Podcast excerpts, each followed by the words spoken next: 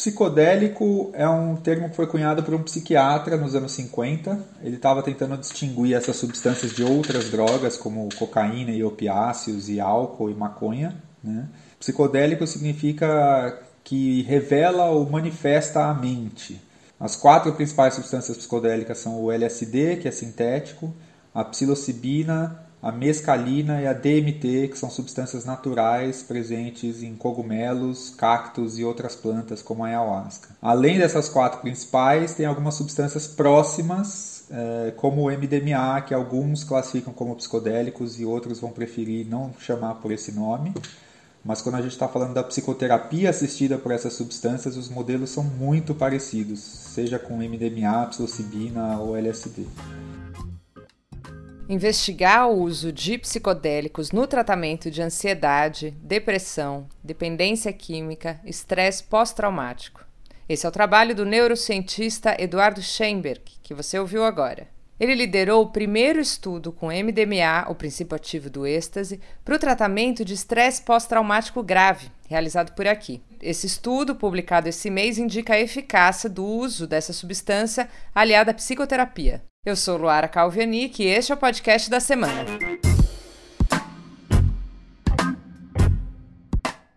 O tema desta edição na Gama é medo, e é por isso que hoje eu vou entrevistar o Eduardo especialmente sobre essa pesquisa dele.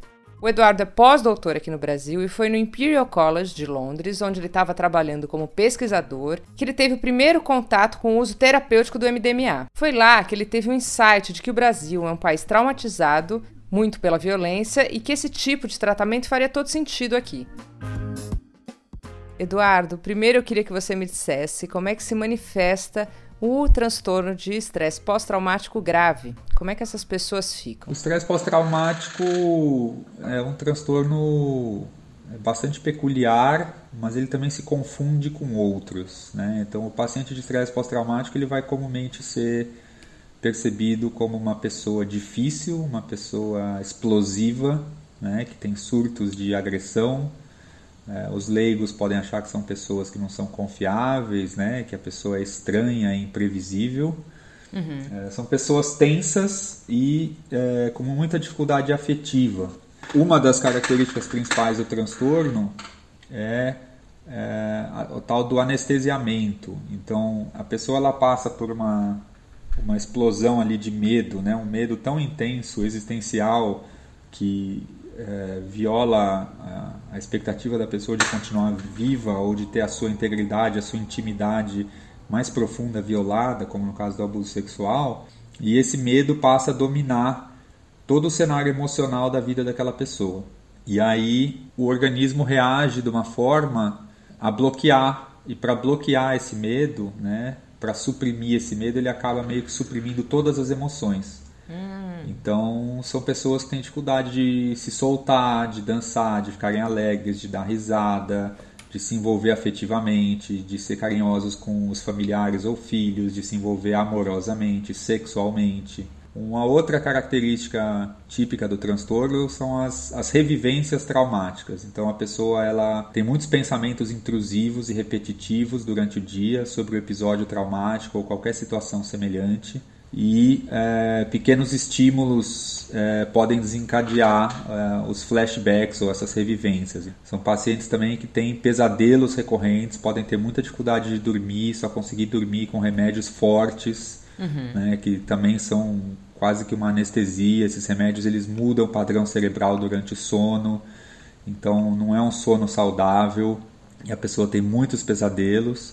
É uma população com altíssima taxa de ideações suicidas e de tentativas e, e de cometer suicídios de fato.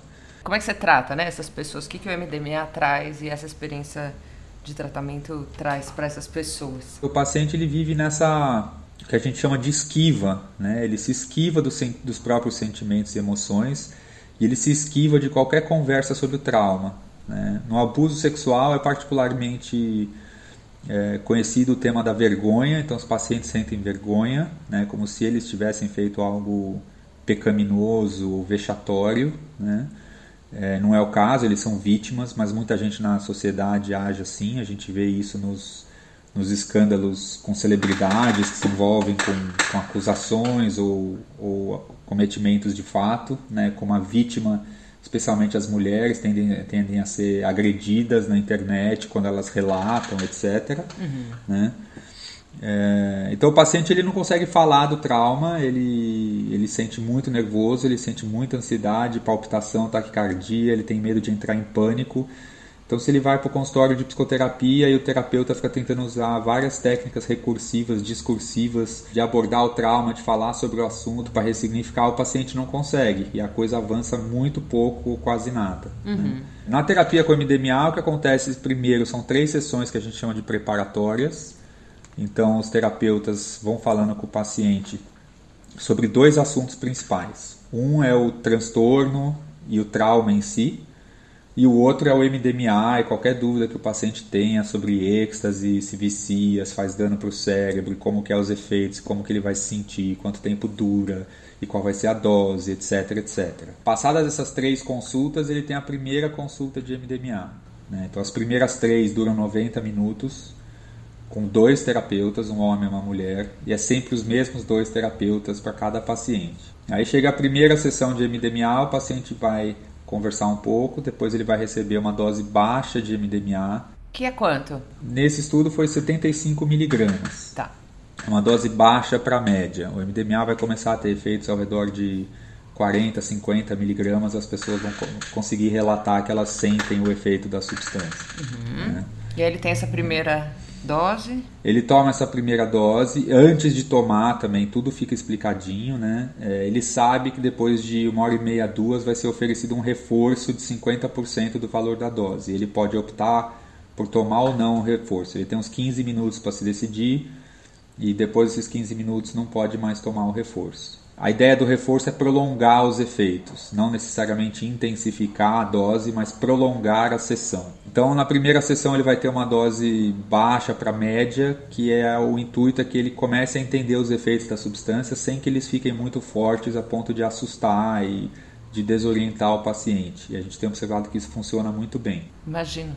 Não é uma avalanche, né, de uma vez. É. Isso.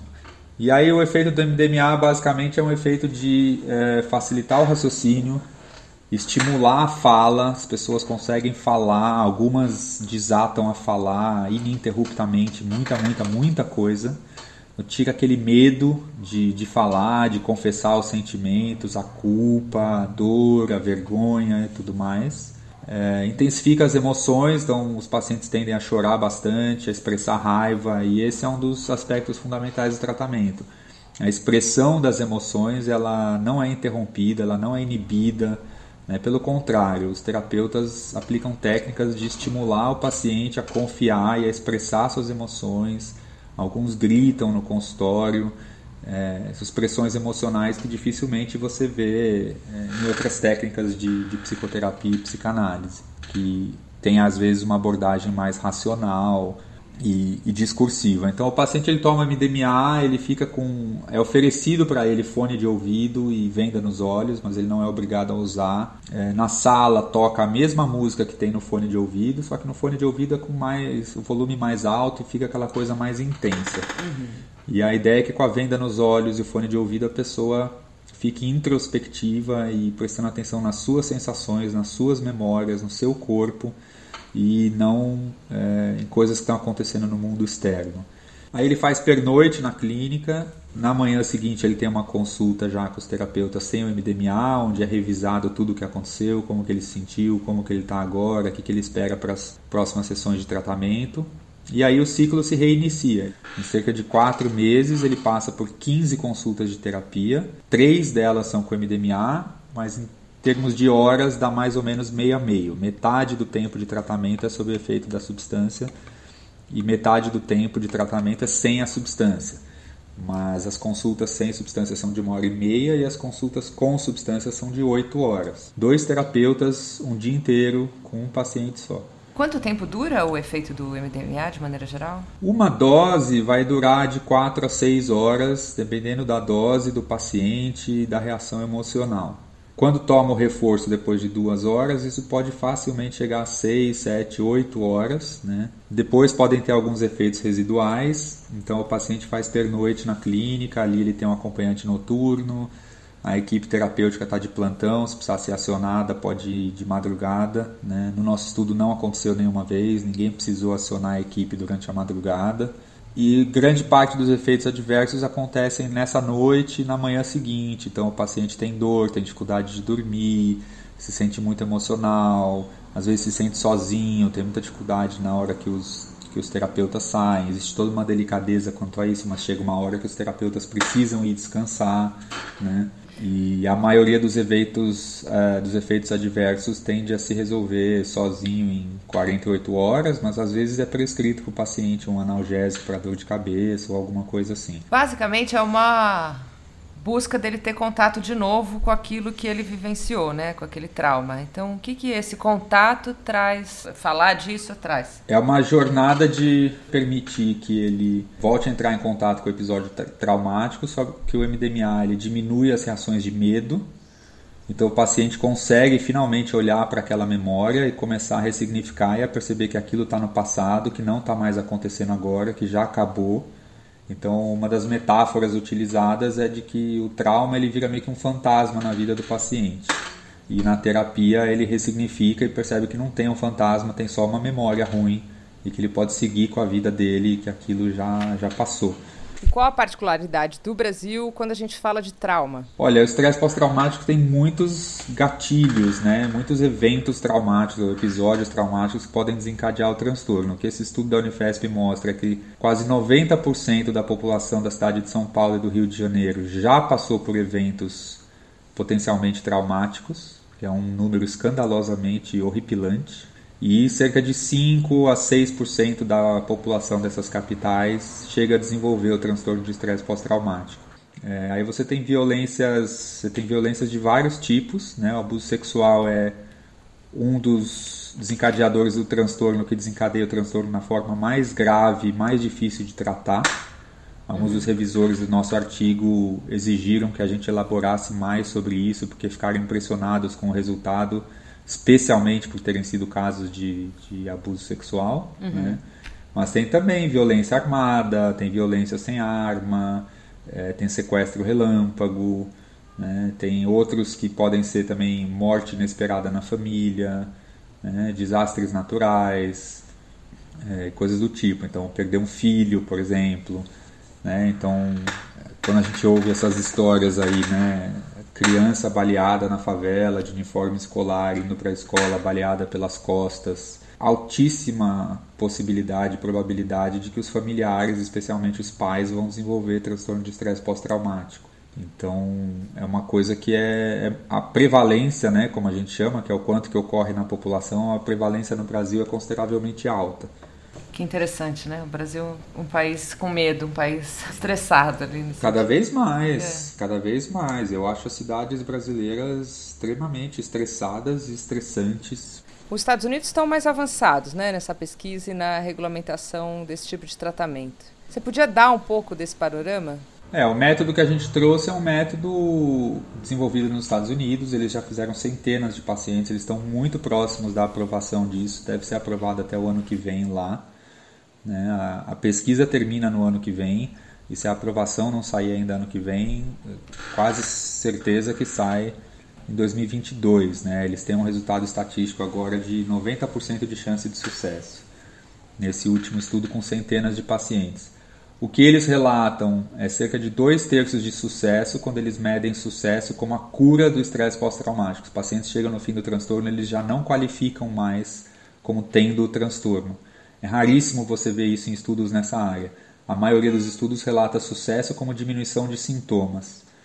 E aqui a gente observou algo semelhante, apesar de três pacientes ser pouco para fazer qualquer né, análise estatística ou probabilística, a gente observou exatamente que dois melhor, um melhorou extraordinariamente, é, saiu curado, o outro melhorou muito, muito, muito bem, provavelmente também curado e o terceiro não melhorou tanto. Então a gente teve três casos que encaixa direitinho com, com a estatística dos outros grupos no exterior. Como é que é o caso desse extraordinário ali? O que, que aconteceu? Como ele respondeu? Cada, cada caso é um caso, né? Dependendo de qual profissional você for entrevistar, eles vão tender a, a focar em um ângulo diferente, um ponto de vista diferente. Uma das coisas lindas, eu acho, desse, desse método é que qualquer métrica que você olhe, você entende e você vê sucesso. Então, as histórias de mudança de vida, as pessoas, o que elas são capazes de relatar, são muito tocantes e comoventes. É, os terapeutas ficam muito impressionados com o resultado que alcançam com os pacientes. Quando você faz a estatística, você tem resultados muito robustos de melhora. E você consegue ver que as pessoas estão sim melhorando né, e que elas não estão ficando viciadas em droga, que elas não estão. É, também que não se trata de algo que às vezes algumas pessoas interpretam dessa forma: que você está tendo uma droga que é conhecida como droga do amor e que aí a pessoa sente uma certa euforia e essa euforia mascara o transtorno que fica é, ali de fundo e não é isso que a gente observa, né? Então, inclusive uma tem uma veterana de guerra que foi tratada nos Estados Unidos e, e deu entrevistas e falou publicamente sobre o assunto e ela fala, falou que olha esse tratamento salvou minha vida se eu não tivesse feito teria altas chances de ter cometido suicídio como alguns colegas fizeram mas eu ainda não entendo por que chamam de droga do amor porque para nós não é isso, a gente não sente amor transbordante, mas a gente vai fundo naquela dor, vai fundo naquele sofrimento e através da expressão desse sofrimento ele vai diminuindo e vai se ressignificando. Né? Uma das teorias correntes também para explicar o porquê que melhora tanto é a ideia da reconsolidação da memória. Né? Hum. Então é você pegar aquela memória que era um pavor é, incontrolável, incomensurável, muito grande, dominador, e aquilo ser meio que reduzido e ressignificado para um medo, é, um medo mais, digamos, no nível do comum, né? Que, que a maioria das pessoas tem de uma coisa ou de outra. Cara, dois terços, isso é um número muito alto, né? Quase 70%. É muito alto, é cerca de 70% de sucesso numa população extremamente grave, né? Todos os participantes de todos os estudos até agora, eles já tinham feito outros tratamentos para o transtorno sem sucesso. Né? Então, quando a gente pensa numa possível aprovação para tratar pessoas com transtorno não tão grave, né? É, a expectativa é que o sucesso seja ainda maior. Né? Então, isso tem sido recebido assim realmente com muita positividade e muita admiração por parte de várias pessoas dentro da comunidade científica, revistas importantes. Você em nenhum momento falou sobre o uso recreativo, né? Não é disso que você está falando. Não, não tô, não tô falando de uso recreativo. O uso recreativo é um universo totalmente particular, é, especialmente o MDMA, que é a substância mais adulterada de toda a história das drogas. É, já existem mais de 500 contaminantes identificados em materiais ilícitos que são vendidos como MDMA, ou êxtase, ou mole, ou bala, ou pastilha. São dúzias ou centenas de apelidos diferentes. É um assunto cheio de desentendimentos, confusão, desinformação, fake news. É, mas também tem um setor aí, sim, é, uma droga de uso recreativo é, muito, muito alto. Né? O, tem um estudo há uns anos já rolando, um estudo que chama Global Drug Survey, que é o maior levantamento mundial sobre drogas. E o MDMA aparece, no caso é o êxtase, né? Porque não, não dá para saber se era o MDMA de fato. Uhum. O êxtase, né? É, como um apelido para essa droga, esses 500 contaminantes, é uma das drogas mais utilizadas no mundo. Né? É, perde para o álcool, para o cigarro e para a maconha, mas é, é, usado por muitos milhões de vezes mais do que o LSD ou do que a ayahuasca, por exemplo. E o MDMA para tratamento está para ser liberado nos Estados Unidos e aqui no Brasil você consegue visualizar algum futuro para esse tipo de tratamento? Sem dúvida, todo o meu trabalho está focado nisso. A gente tem toda uma estratégia, toda uma expectativa. É, mas eu não diria liberado. Né? Eu acho que essa é uma palavra muito ruim. Essa é uma palavra que traz uma sensação de falta de controle. Né? De cada um faz o que quer e usa o quanto quer e vai ter isso na farmácia e as criancinhas vão comprar. E o discurso no Brasil anda sendo muito sequestrado por esse tipo de, de exagero. Né? Então, o MDMA deve ser aprovado como medicamento nos Estados Unidos. Isso não quer dizer que o êxtase vai ser legalizado. É, um exemplo claro hoje é a maconha. Existe maconha medicinal, tem estado nos Estados Unidos que também tem recreativo, tem outros que é só medicinal. tem outros que não tem nenhum dos dois. Aqui no Brasil já existe maconha medicinal, mas não pode maconha recreativa. A mesma coisa pode acontecer com o MDMA. A gente espera conseguir a aprovação do método no Brasil entre um e dois anos após a aprovação nos Estados Unidos. A gente vai começar em breve é, um programa de educação e capacitação e formação de profissionais de saúde para começar a aprender a trabalhar com esse método, de forma que quando for aprovado e regulamentado já existam profissionais é, capacitados a, a fazer a psicoterapia porque não é só tomar o medicamento e nós não vamos propor que o medicamento seja vendido em farmácias, ele é vendido só é, para o médico. Né? O paciente ele compra o pacote de tratamento e ele toma sempre sob supervisão. Isso traz uma série de vantagens quanto às práticas atuais da psiquiatria, em que o paciente faz uso diário de medicamentos sem ninguém supervisionando. E por fim, quais os outros transtornos que o MDMA e as substâncias psicodélicas podem tratar? Ah, essa é uma, essa é uma questão muito interessante. Né? É, na psiquiatria hoje existe um pensamento vigente, dominante, de que uma droga tem um efeito específico e, portanto, ela vai ser um remédio para um transtorno que também tem uma causa específica no cérebro. E a gente já está começando a mudar esse entendimento, né, de que as, os transtornos psiquiátricos eles têm alta intersecção uns com os outros, né? E esses tratamentos com psicoterapia assistida por psicodélicos, eles estão tendo potencial demonstrado para várias outras condições. O MDMA está sendo testado para alcoolismo, já foi testado para fobia social em adultos autistas, está sendo testado para terapia de casal, que sequer é um transtorno psiquiátrico formalmente falando. Tem potencial para todos os transtornos do espectro autista, porque é uma substância que pode aumentar a empatia e facilitar a relação pessoal e a intercomunicação né, entre as pessoas. Então tem inúmeros potenciais que podem ser explorados além do, do tratamento do estresse pós-traumático. Uma outra entrevista que eu fiz com você, você, você comentou ali nos bastidores que, o, que seria possível tratar um dependente de crack com MDMA. Eu achei isso muito revelador ali, especialmente nessa situação que a gente vive em relação aos dependentes. Como isso seria possível? Eu acho que é possível. É, alguns anos eu batalho por isso e infelizmente eu fracasso na, na obtenção de recursos para fazer essas pesquisas no Brasil, mas a gente tem estudos publicados com ibogaína, outros pesquisadores têm com ayahuasca, MDMA também é uma alternativa, psilocibina é outra opção. É, eu estou bastante convencido, a psilocibina está sendo testada para dependência de cocaína em, é, no Alabama, que é um dos estados mais pobres dos Estados Unidos, os pesquisadores estão tendo sucesso. Né? Então, eu acho que existe tanta discussão aí sobre a dependência química, sobre as cracolândias, é, e é uma tristeza que existe tão pouco investimento em, de fato, é, pesquisar com embasamento científico uma possível solução. E se a gente tiver investimento e recursos, é, eu estimo que uns 4 a 5 anos a gente consegue desenvolver um tratamento altamente eficiente. Eduardo, ótimo falar com você. Eu que agradeço. No site da Gama você pode ler outras matérias sobre o tema medo. A Joyce Bert, arquiteta e urbanista, deu entrevistão falando sobre como o medo ergue muros e cria distâncias entre as diferentes classes sociais. Um texto exclusivo do psicanalista Christian Dunker sobre o medo do cancelamento. E uma reportagem sobre os novos medos em tempos pandêmicos. Entra no site da Gama para ver tudo isso.